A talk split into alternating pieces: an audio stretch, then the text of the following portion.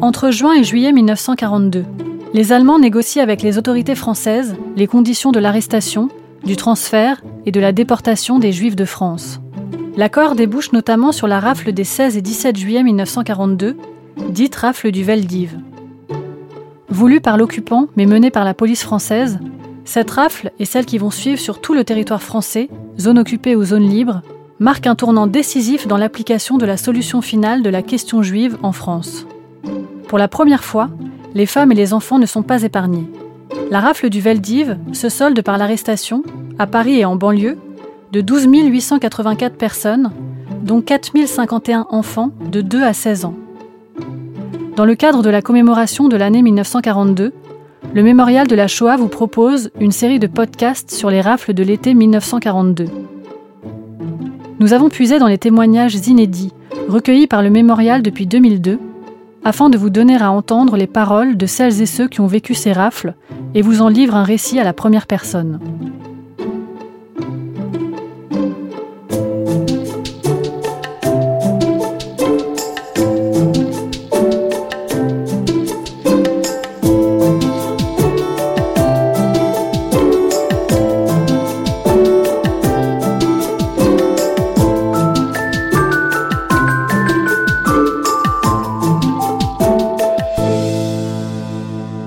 Il est 6 heures du matin lorsque la police française, alertée par la concierge de l'immeuble, arrête Rachel, 8 ans, et sa sœur Louise, 13 ans, cachées dans l'appartement de leurs grands-parents.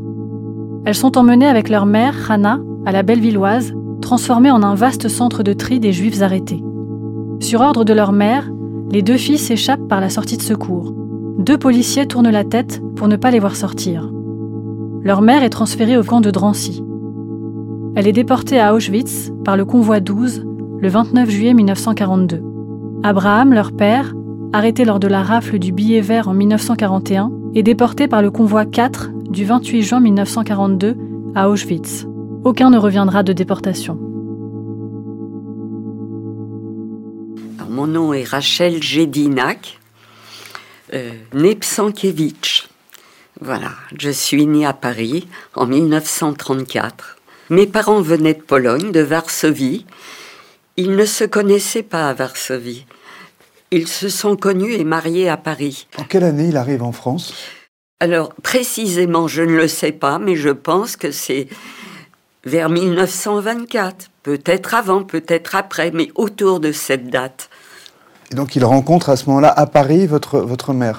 Après, il rencontre ma mère, qui vient de Pologne une partie de, ma famille, enfin la grande partie de ma famille de, de Pologne, euh, du côté de mon père, est venue à Paris. Il ne restait qu'un oncle à Varsovie, avec sa femme et son fils, qui ont dû périr ou dans le ghetto ou à Treblinka. Mais du côté de ma mère, ils étaient, euh, c'était une famille nombreuse. Mon grand-père maternel avait émigré en aux États-Unis, à New York très exactement, en emmenant avec sa femme les trois plus jeunes. Il y avait neuf enfants. Et ma mère, avec une de ses sœurs, ont suivi son passé via l'Allemagne jusqu'à Paris et voulaient partir par bateau pour rejoindre les parents. Ma maman a connu son mari, ma tante le sien. Ils ont fini tous les quatre à Auschwitz avec un petit cousin. Chez vous, à Ménilmontant, on parlait yiddish? Mes parents parlaient le yiddish. Euh, je le comprenais, mais nous, les enfants, nous répondions en français. Euh, mon père parlait assez bien le français, mais avec un accent. Ma maman le parlait aussi moins bien. Mais nous, les enfants, presque tous les enfants vous diront la même chose. Nous répondions en français. Néanmoins, on comprenait bien le yiddish. Et quand nos parents voulaient qu'on ne comprenne pas, parlaient en polonais. Est-ce que vous pouvez nous décrire l'appartement dans lequel vous viviez? Vous savez, c'était une vie d'enfant immigré, une vie d'immigré. Donc nous vivions dans un deux pièces, cuisine, sans beaucoup de confort. Euh, les toilettes sur le palier. Et j'ai le sentiment d'avoir été une petite fille aimée. Et je suis sûre que c'est cela qui m'a aidé à m'en sortir par la suite. Euh, je, je chantais avec mon papa. Ma mère était plus réservée, mais je la sentais très proche de nous, très, très à l'écoute. Votre sœur a, a combien d'années de plus que vous? Cinq ans. Ma sœur a cinq ans de plus que moi. Dans ce, dans ce quartier, euh, vous êtes même si- donc toujours avant-guerre, même si vous êtes très très petite, vous avez des souvenirs de jouer avec, d'avoir des amis dans l'immeuble. Tout dans le- à fait. Et qui sont ces gens Nous alors jouions beaucoup dans la rue parce qu'il y avait très peu de voitures. Euh, il y avait, je jouais avec des petits copains, des petites copines. Il y avait des petits enfants d'origine espagnole. Les parents avaient fui le régime de Franco. Il y avait même un petit copain qui venait d'Italie. Les parents avaient fui le régime de Mussolini. Il y avait un melting pot d'enfants de toutes sortes. Nous jouions ensemble aux osselets, euh, à la marelle, à la corde, les filles. euh, et puis, et puis, et puis, j'entendais parfois sale juif ou sale juive. Alors, je me battais avec les autres. Je me battais, on, on se battait Avant-guerre, vous entendiez ça oui, avant-guerre oui j'avais 5 ans à, Ouais. à la déclaration de la guerre. Mais je devais avoir 4 ans, 4 ans et demi. Eh ben, je fonçais dans le tas comme les autres. Et puis, nous jouions, dix minutes après un quart d'heure, nous jouions à nouveau ensemble. Pourquoi? Ces enfants répétaient ce qu'ils entendaient à la maison, à la radio. Et donc, c'était un antisémitisme populaire, mais ça n'était pas encore un antisémitisme d'État. À, à, à l'école, donc vous commencez à aller à l'école à partir de quel âge? Bonne question. Euh, je croyais que je n'y étais allée que tardivement. Pourquoi? Ma mère me traînait de force, je tirais de mon côté, elle du sien. Il y avait des commerçants que ça faisait rire dans la rue. En fait, je ne voulais pas aller à la maternelle parce que ça sentait mauvais. On nous obligeait à dormir sur des matelas qui sentaient le vomi très mauvais, euh, vraiment désagréable. Il y avait des, les murs étaient gris, on avait des tabliers noirs, bref, ça ne m'incitait pas à y aller facilement. Et j'ai eu l'occasion, comme je m'occupe de la pose des plaques dans les écoles à la mémoire des enfants déportés, j'ai eu l'école, le- je suis allée dans l'école maternelle où j'allais, étant enfant. J'ai vérifié euh, pour retrouver les enfants déportés et je suis tombée sur mon nom à deux ans et demi. J'étais inscrite à l'école. On prenait les enfants quand ils étaient propres. Et c'est toujours euh, ma mère qui gagnait. en fait, voilà. Je suis allée à la maternelle. Et votre sœur, elle, elle allait dans, dans, dans l'école du quartier Bien sûr, bien sûr, à l'école où moi je suis allée Après, qui était l'école de la rue de Tlemcen. Et mon comité, c'est comité Tlemcen, parce que nous avons été les premiers, les précurseurs à poser les plaques dans les écoles à la mémoire des enfants déportés.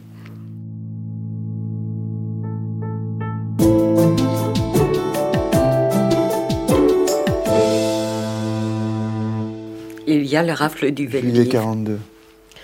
Alors, rafle du Veldiv, c'est de 2 ans à 60 ans. Pour les rafles qui ont suivi, c'est pratiquement à la naissance, puisque sur les plaques, j'ai des enfants de, de 15 jours et des vieillards moribonds sur des brancards. Mes grands-parents paternels habitaient à, 60 à 50-60 mètres de chez nous, tout près. Et la veille au soir, donc le 15 au soir, ma mère nous a placés chez nos grands-parents paternels. Je n'ai pas d'explication, je ne sais pas et je ne saurai jamais pourquoi elle n'est pas restée avec nous. Mais ça Euh, veut donc dire, pardonnez-moi, ça veut donc dire qu'elle avait entendu Alors, voilà. sur la rafle. Voilà, en fait, j'ai su par des aînés, mais bien plus tard, que pour les plus de 5000 policiers qu'on avait convoqués à la préfecture, il y, a, il y a un groupe de policiers. On sait qu'il y en a eu plus de 50, mais difficile à évaluer. Est allé dans l'Est parisien. Ces, gens, ces policiers sont allés la veille au soir dans l'Est parisien où nous habitions pour la plupart les juifs euh, de l'époque, ils ont lâché dans la rue Demain on prendra des femmes et des enfants. Ma mère a dû l'apprendre, et c'est pourquoi elle nous a cachés chez nos grands-parents paternels, parce qu'elle avait dû entendre aussi qu'on les prendrait de 2 ans à 60 ans. Je n'ai pas d'autre explication. Nous nous croyons en sécurité, et à l'aube, des coups violents frappés chez mes grands-parents. On venait nous chercher entre 4 heures et 6 heures du matin. Donc des coups violents, on ouvre et deux policiers français, un en uniforme et un en civil, nous disent Allez les enfants, habillez-vous vite, vous allez rejoindre votre mère. Euh, violemment. Et ma grand-mère essayait d'intervenir, elle parlait mal le français, mais ce ne sont que des enfants, elle essayait d'expliquer, rien à faire. Et il a fallu s'habiller en quelques minutes, prendre nos petites affaires et suivre les policiers. Nous retournons chez notre maman, mais en chemin, il y a un des policiers qui nous dit d'Energogna Vous pouvez remercier votre concierge, c'est elle qui nous a dit où vous étiez. Voilà. Nous remontons auprès de notre maman qui est en larmes, contrariée de nous voir revenir. Et là, les deux policiers lui disent Allez, allez, faites-vous de votre bagage, votre valise, on a beaucoup de gens à prendre sur la liste. Bon, on se prépare très rapidement. Il ne fallait pas prendre beaucoup de choses, juste pour deux jours, nous avait-on dit, je, je crois. Et nous descendons dans mon immeuble, il y avait d'autres familles juives. Certaines, euh, certains des enfants étaient mes petits camarades d'école. Et donc les mamans descendent. Et j'ai vu dans la rue, de toutes les portes cochères, sortir des femmes avec des enfants dans les bras, les petits dans les bras, d'autres qui, comme moi, tenaient la robe ou la jupe de la maman.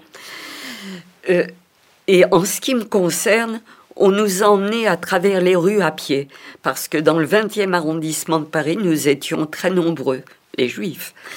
Et donc, il y a eu quatre lieux de détention avant de nous emmener au Veldiv. En ce qui nous concerne, donc, on nous a emmenés jusqu'à la Bellevilloise. C'est devenu un lieu festif où on joue du rock maintenant. À l'époque, ça n'était pas là, ça n'était pas ça. Euh, en fait, ça datait de la commune, la Bellevilloise. C'était un lieu auparavant où les communistes se, réunissaient, où il y avait des spectacles, des, films, on y passait des films, on y vendait même à l'extérieur des, produits, de, de l'alimentation et des vêtements pour les pauvres, les indigents. Et on nous fait marcher à travers les rues. Et les mamans criait Mais où nous emmenez-vous? Les policiers ne répondaient pas. Alors l'image très forte que je garde, c'est que j'ai vu des gens massés aux fenêtres, sur les trottoirs. Certains faisaient le signe de croix, les larmes aux yeux, et d'autres nous montraient du doigt en riant. Et je dis toujours que malgré mes huit ans, j'arborais mon étoile, qui a été très difficile à porter pour moi. Je dis toujours que j'ai compris que les Parisiens n'étaient pas d'accord quant à notre sort. On nous a fait rentrer, on nous a poussés dans la Bellevilloise. Il y avait un monde fou. Nous étions debout, serrés les uns contre les autres, le baluchon au pied. J'ai vu de loin mon cousin Paul, qui avait 15 ans et demi, 16 ans, euh, des petites camarades d'école serrées autour de leur maman, euh, comme moi. Euh, on, sentait l'angoisse, la peur se lisait sur les visages, et un enfant le perçoit très bien cela. Les policiers hurlaient, sifflaient, une ambiance difficile. Et ma mère essayait de se frayer un petit chemin en poussant avec l'épaule. Elle connaissait beaucoup de monde. Et elle, allait au-devant des autres mamans. Et elle disait, on ne nous emmène pas pour travailler en Allemagne. On ne peut pas avec des petits dans les bras. Et les autres mamans n'étaient pas contentes d'entendre cela. Elles disaient à ma mère Mais non, on ne fera rien avec des tout petits. C'est ce qu'elle croyait. Mais malheureusement, c'est ma mère qui a eu raison. Une voisine est arrivée auprès de ma mère et lui, a dit Léa, sa grande fille de 14 ans, a réussi à s'enfuir par l'issue de secours. Je vous ai dit que c'était une salle de réunion, de spectacle, donc il y avait une issue de secours. L'entrée principale était gardée par beaucoup de policiers, dans mon souvenir. Par contre, à l'issue de secours, il y avait deux policiers. Ma mère se tourne vers nous et nous dit Vous allez faire comme Léa, vous allez repartir chez vos grands-parents. Et si on revient vous chercher, vous essayez de fuir dans la rue. Dans la rue, il y a toujours du monde, ça vous protégera. C'est ce qu'elle espérait. Mais quand on a huit ans, qu'on sent la peur sur tous les visages, l'angoisse, je n'ai pas voulu lâcher ma mère, j'ai hurlé. Je lui ai fait une comédie incroyable. Je ne veux pas te quitter, je hurlais. Alors ma mère m'a giflé violemment, la seule gifle de ma vie. C'est plus tard que j'ai compris que cette gifle m'a sauvé la vie. Ma sœur m'a prise par la main et nous sommes partis vers l'issue de secours, gardés par les deux policiers. Ma mère nous avait dit si on vous refoule, vous restez près de cette porte et vous trouvez le moment opportun. Les deux policiers en faction, à cet endroit, ont tourné la tête pour ne pas nous voir sortir. Vous voyez la différence d'attitude pendant la rafle du livre des policiers. Ceux qui sont venus me chercher chez ma grand-mère avec ma sœur auraient très bien pu dire sans mentir on n'a pas trouvé les enfants au foyer. Ils ont fait du zèle, alors que les deux policiers qui ont simplement tourné la tête, moi j'appelle ça un acte de résistance. Nous sommes repartis chez nos grands-parents en courant.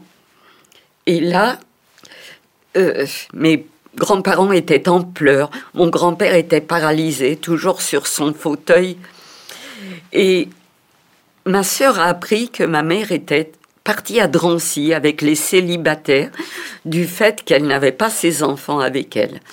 Ma mère est restée à Drancy 13 jours.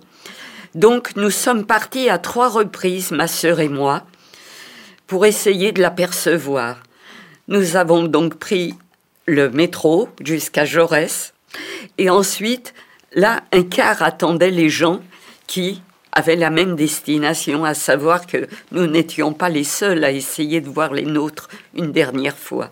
Il y avait beaucoup de monde. Le car s'arrêtait à Drancy, et après il fallait encore, dans mon souvenir, marcher un moment pour aller jusque devant le camp. Je me souviens des fils barbelés, de cette immense cour.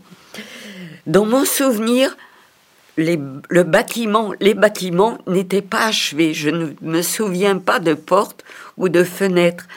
Et les détenus montaient tout en haut pour essayer d'apercevoir ceux qui venaient les voir. Alors, la première fois, je n'ai pas vu ma mère, je suis repartie en pleurant. Et la deuxième fois, monsieur, me voyant pleurer, m'a prêté une paire de jumelles et j'ai pu voir une dernière fois, de loin, le visage de ma mère qui nous a vus et qui nous faisait ce geste. Partez. Pourquoi? Parce que les gendarmes français nous pourchassaient tout autour du camp. Nous étions constamment en danger.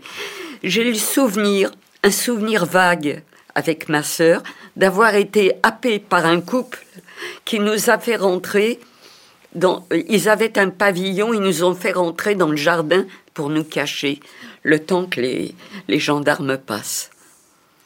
C'est un souvenir vague, mais c'est le mien. Vous êtes allé trois fois à Drancy pour essayer oui, de voir. et la troisième fois, nous arrivons, ma sœur, euh, on descend du car, ma sœur me dit on repart. J'ai hurlé, je veux voir maman. On repart. Il a bien fallu que je lui obéisse. Elle avait vu des autobus venir en sens inverse. Moi aussi, j'ai vu ces autobus. Mais en fait, je n'ai pas spécialement regardé. Or, ma sœur regardait dans les autobus et elle a vu Ma mère debout, une partie seulement de son visage, elle voyait, et ma mère essayait de faire ce geste. Partez. Ma sœur me l'a dit bien après. Voilà. C'est-à-dire qu'elle était déjà en train de partir de. voilà, pour aller prendre le, le train. Le train au Bourget-Drancy. Hein, Drancy-Bourget plutôt, parce que les premiers convois sont partis par euh, Drancy, par le Bourget, alors que par la suite c'était par la gare de Bobigny. Et donc, plus de nouvelles de ma maman, qui est partie par le convoi numéro 12 le 29 juillet 1942, comme la plupart de mes tantes, mes oncles et mes cousins et cousines. Pris pendant la rafle du Veldiv.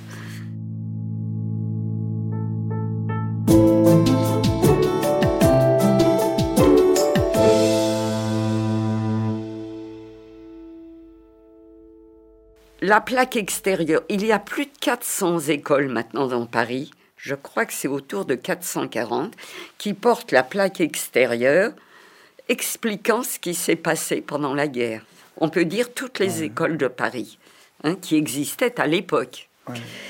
Et dans le hall de chaque école, il y a le nom, le prénom et l'âge de l'enfant qu'il avait lorsqu'il est parti vers la mort. Pour nous, ça a été très important. Ces enfants J'aurais dû en faire partie. Ces enfants qui avaient ri, qui avaient pleuré, qui avaient chanté, qui avaient vécu. Il n'y avait plus rien. Ils étaient partis en cendres, en fumée.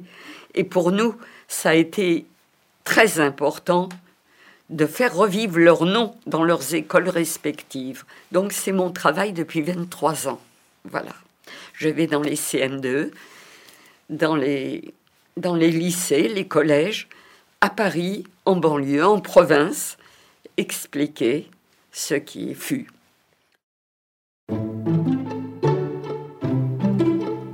Pouvez retrouver l'intégralité de ce témoignage sur le site du mémorial ressources.mémorialdelashoah.org.